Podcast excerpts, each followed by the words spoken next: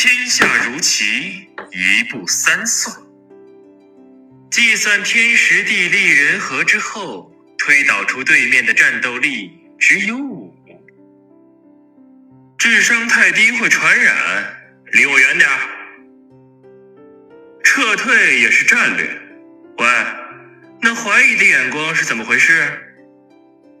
不做没有绝对胜算的事。王者荣耀英雄故事：诸葛亮，稷下学院有史以来最伟大的天才，世间公认夫子的继承者，无论魔道机关、智谋兵法。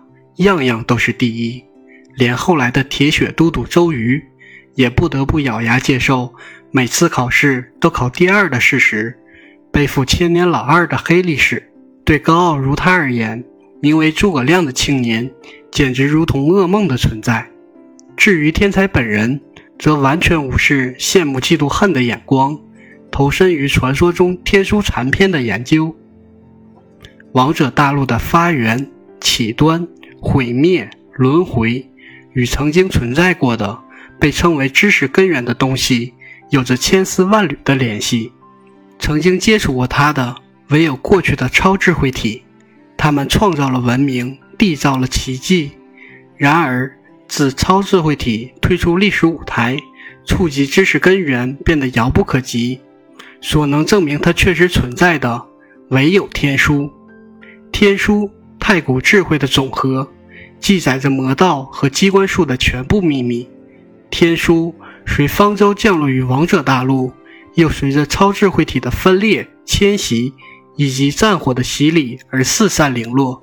有些落入人间的君王之手，有些被追求根源的学者所收罗，有些甚至被埋藏于默默无闻的废墟之中。天书的力量令人神往，却少有人知晓如何解读。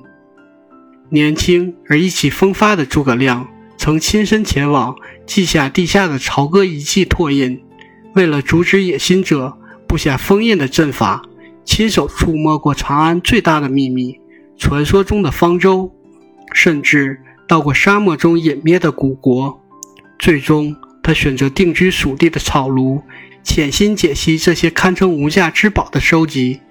自然曾有不轨之徒觊觎这知识的宝藏，不过据说最后一个试图盗走天书的人接近草庐后，就再没有显露过踪迹，反倒令神秘的影之龙枪成为说书人口中决战的素材，收获众多少女们的倾慕。拜访的客人中，唯有身为王室后裔的刘备能享受一杯清茶的待遇。起初。诸葛亮并没有答应刘备辅佐自己的要求，他的天才所要探寻的是世界根源的智慧，政治的胜负相比太过渺小。超智慧体留下了可怕的遗产，扭曲知识本来面目所诞生的阴暗无处不在，动摇着历史的进程。诸葛亮那无比聪颖的头脑思索着，试图抓住冥冥中的关键。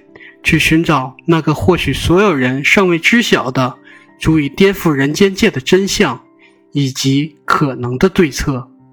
来自遥远扶桑的讯息发出警告：可怕的魔物被驱逐，而留下的伤痕，或许今后数十年都无法消除。这难免让人想起多年以前秦王宫阴暗的秘密。另一件事也震动了他的心灵：有名的考古学家蔡邕。他所尊敬的长辈和友人，他们曾多次交流有关云中墨地的发现，却传来噩耗，全家遭遇谋害。人们咒骂蔡邕收养的野兽，恩将仇报。只有诸葛亮注意到好友珍贵的研究心血无声无息消失。蔡邕最后的书信里透露了什么？黑衣人拼命于荒漠中搜寻着奇迹。啊！还有边陲的废墟，以及交由玄德抚养的孩子。诸葛亮的手指拂过地图，最后停在名叫赤地的地名上。那里埋藏着太古的造物，大规模杀伤性武器——东风祭坛。风暴席卷大陆的风暴即将降临。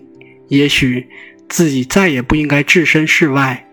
那么，就将天下作为棋局来博弈这场东风吧。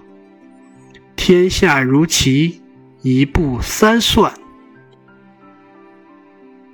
历史上的诸葛亮，诸葛亮字孔明，三国时蜀国的丞相，主要其事迹见于《三国志·蜀书》。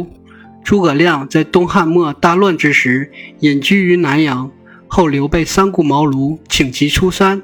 一出山即点出天下三分的大事，辅佐刘备，奠定了两川的基业。刘备死后，帮助后主以攻为守，先后六出祁山。